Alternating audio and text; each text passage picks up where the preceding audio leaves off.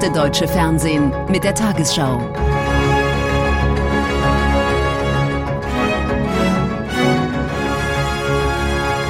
Heute im Studio Konstantin Schreiber. Guten Abend, meine Damen und Herren. Ich begrüße Sie zur Tagesschau. Am Holocaust-Gedenktag ist heute an die Opfer des Nationalsozialismus erinnert worden. Einer der emotionalsten Momente in einer Gedenkstunde des Bundestages war die bewegende Rede der Zeitzeugin Inge Auerbacher. Als Kind hatte sie das Konzentrationslager Theresienstadt überlebt. Heute mahnte die 87-Jährige, der Judenhass sei in vielen Ländern, auch in Deutschland, wieder erwacht. Der israelische Parlamentspräsident Levi würdigte Auerbachers Engagement. Es gehe darum, die Erinnerung wachzuhalten und die Demokratie zu verteidigen. Sie spricht als Zeitzeugin bei der Gedenkstunde im Bundestag. Inge Auerbacher aus New York, Holocaust-Überlebende, 1934 geboren in einem Dorf am Rande des Schwarzwaldes. Als sie sieben Jahre alt ist, werden sie und ihre Eltern ins Konzentrationslager Theresienstadt deportiert. Dort lernt Inge Auerbacher ein Mädchen aus Berlin kennen, Ruth Abraham. Ruth und ich waren wie Schwestern und wir versprachen uns gegenseitig zu besuchen. Sie nach Jebenhausen und ich nach Berlin. Liebe Ruth, ich bin hier in Berlin, um dich zu besuchen.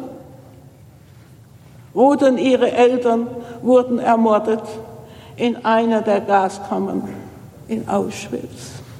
Die Bundestagspräsidentin sorgt sich wegen Antisemitismus heute.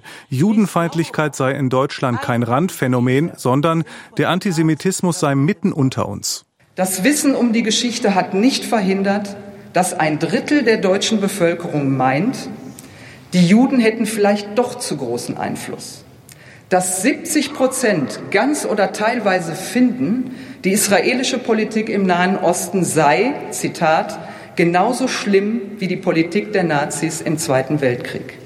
Der israelische Parlamentspräsident Levi würdigt das deutsch-israelische Verhältnis. Israel und Deutschland, zwei Nationen, die eine außergewöhnliche Reise zurückgelegt hätten auf dem Weg zur Versöhnung.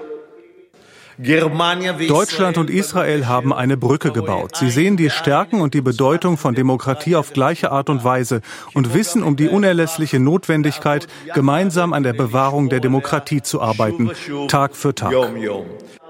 Am Ende seiner Rede, als Levi der Toten gedenkt, bricht er in Tränen aus und sucht die Nähe der Holocaust-Überlebenden Inge Auerbacher.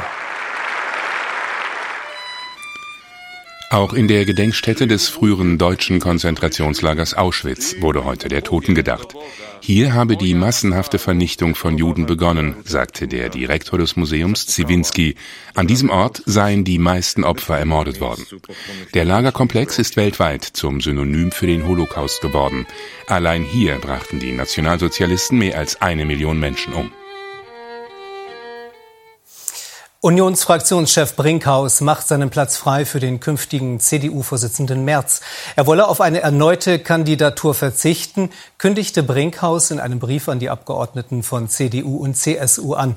Nach Informationen des ARD Hauptstadtstudios hat er sich nach einem Gespräch mit Merz zu diesem Schritt entschlossen.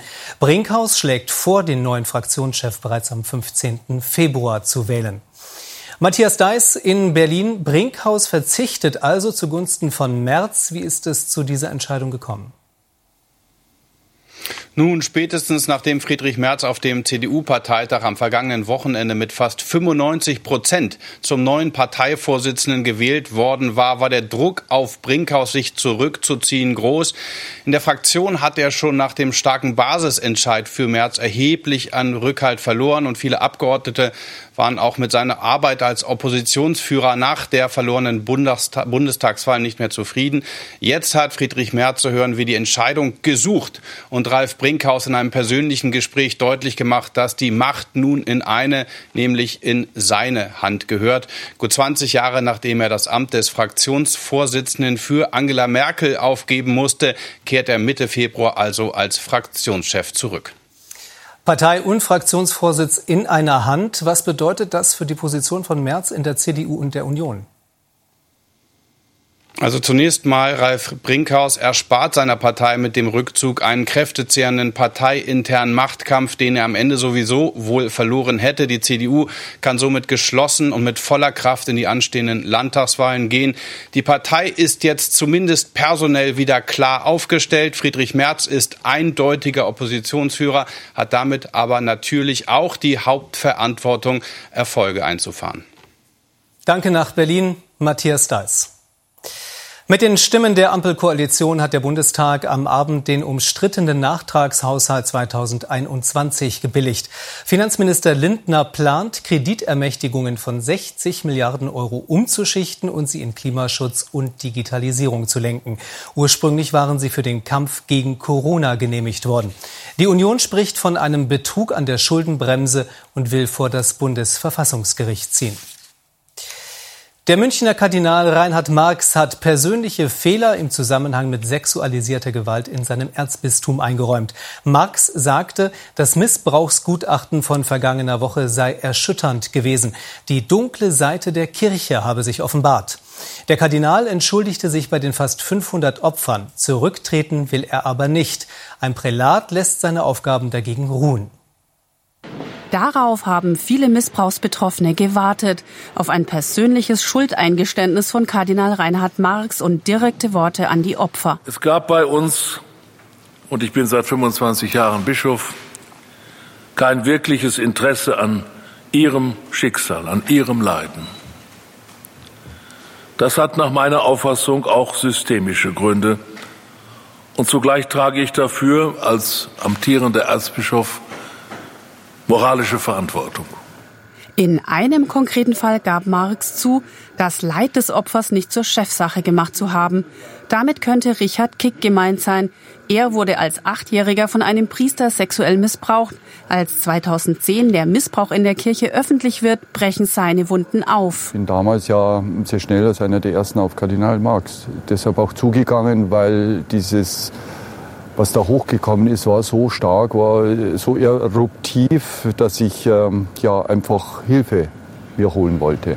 Auf eine angemessene Entschädigung wartet er bis heute.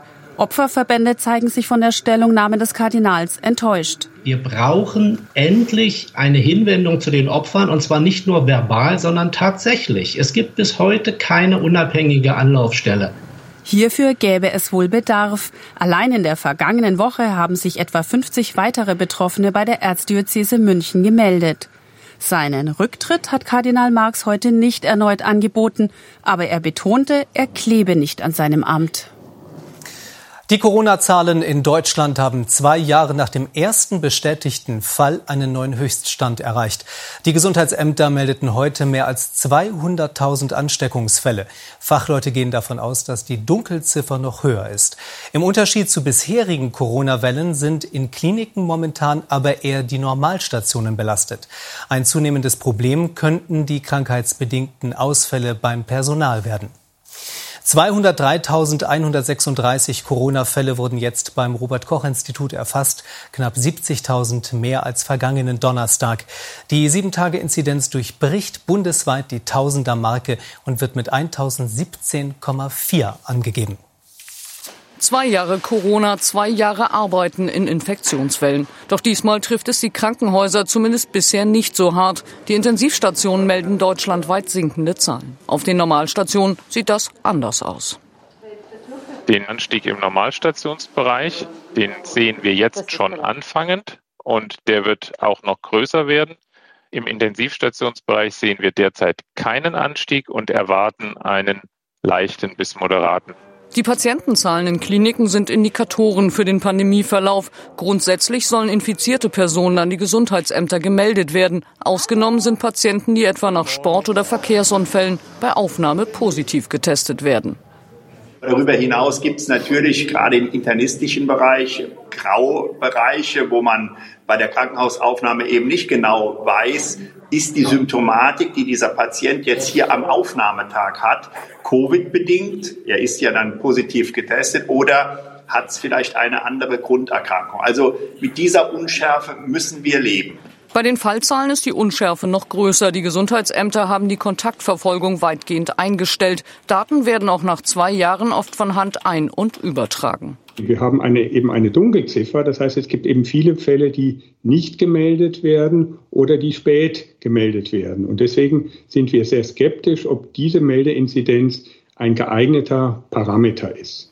Mit Zahlen sicher belegbar ist, so Klinikärzte, dass deutlich weniger Corona-Patienten im Krankenhaus von einer Normal auf eine Intensivstation verlegt werden müssen. Die Europäische Arzneimittelbehörde hat den Weg für ein neues Anti-Covid-Medikament in der EU freigemacht. Das erste in Tablettenform. Die EMA empfiehlt eine Zulassung von Paxlovid. Die Zustimmung der EU-Kommission gilt als Formsache. Nach Angaben von Bundesgesundheitsminister Lauterbach eignet sich Paxlovid besonders für ungeimpfte Risikopatienten. Das Mittel des US-Herstellers Pfizer soll schwere Verläufe nach einer Corona-Infektion verhindern. Deutschland hat eine Million Packungen bestellt. Dänemark und England wollen trotz einer hohen Zahl von Corona-Neuinfektionen künftig fast ohne Beschränkungen auskommen. Die dänische Regierung begründet die neue Freiheit mit der hohen Impfquote. Dänemark ist damit das erste Land in der Europäischen Union, das in der Omikron-Welle ein Ende der Auflagen beschließt. Die Lockerungen sind das Gesprächsthema in Kopenhagen. Auch wenn in der dänischen Hauptstadt schätzungsweise bereits jeder Fünfte schon einmal mit Corona infiziert war, sind viele erleichtert. Es wurde Zeit. Wir haben uns alle nach den Lockerungen gesehnt. Mit einem Lächeln kommt Dänemarks Ministerpräsidentin Fredriksen gestern Abend zur Pressekonferenz. Sie warnt, das Virus nicht zu unterschätzen. Aber Corona sei keine gesellschaftskritische Krankheit mehr. In den vergangenen zwei Jahren gab es Lockdowns und Beschränkungen, aber wir haben immer gesagt, dass wir nur notwendige Einschränkungen vornehmen werden. Und sie sind nicht mehr notwendig. Schon einmal hatte Dänemark alles gelockert. Damals im September lag der Inzidenzwert bei gerade einmal 63,8. Als die Kurve anstieg, nahm die Regierung die Lockerungen wieder zurück. Jetzt liegt der 7-Tage-Wert bei 5148. Trotzdem soll es bald keine Beschränkungen mehr geben. Möglich macht es auch die hohe Impfquote. Mehr als 80 Prozent der Gesamtbevölkerung sind zweimal geimpft, 60 Prozent geboostert. Deshalb seien die Krankheitsverläufe milder und die Situation in den Krankenhäusern Krankenhäusern entspannt. In Deutschland hat man ja ein anderes Problem, weil nicht ganz so viele Menschen geimpft sind wie in Dänemark. Die Impfquote bei den Ältesten liegt hier bei 95 Prozent. Also sind fast alle geimpft worden, die geimpft werden können. Derzeit müssen Bars und Restaurants um 23 Uhr schließen. Vom 1. Februar an dürfte dann in Dänemark wieder die ganze Nacht gefeiert werden. Facebook kann Nutzern mit älteren Mitgliedskonten nicht dazu zwingen, im Profil ihre echten Namen zu verwenden. Nach einem Urteil des Bundesgerichtshofs gilt das für Registrierungen vor Ende Mai 2018. Damals traten neue Datenschutzregeln der EU in Kraft. Facebook hatte die Konten zweier Kläger gesperrt, die Pseudonyme nutzten. Das Netzwerk begründet seine Klarnamenpflicht damit, dass die Hemmschwelle für Hass und Mobbing dann höher sei. Eine Kaltfront hat in Israel für ungewöhnlich große Mengen Schnee gesorgt. Auch Jerusalem ist seit der vergangenen Nacht weitgehend bedeckt. Schulen und Geschäfte blieben den ganzen Tag über geschlossen. Teilweise mussten Straßen gesperrt werden, weil sie durch umgeknickte Bäume versperrt waren oder zunächst durch Räumfahrzeuge von Schnee befreit werden mussten.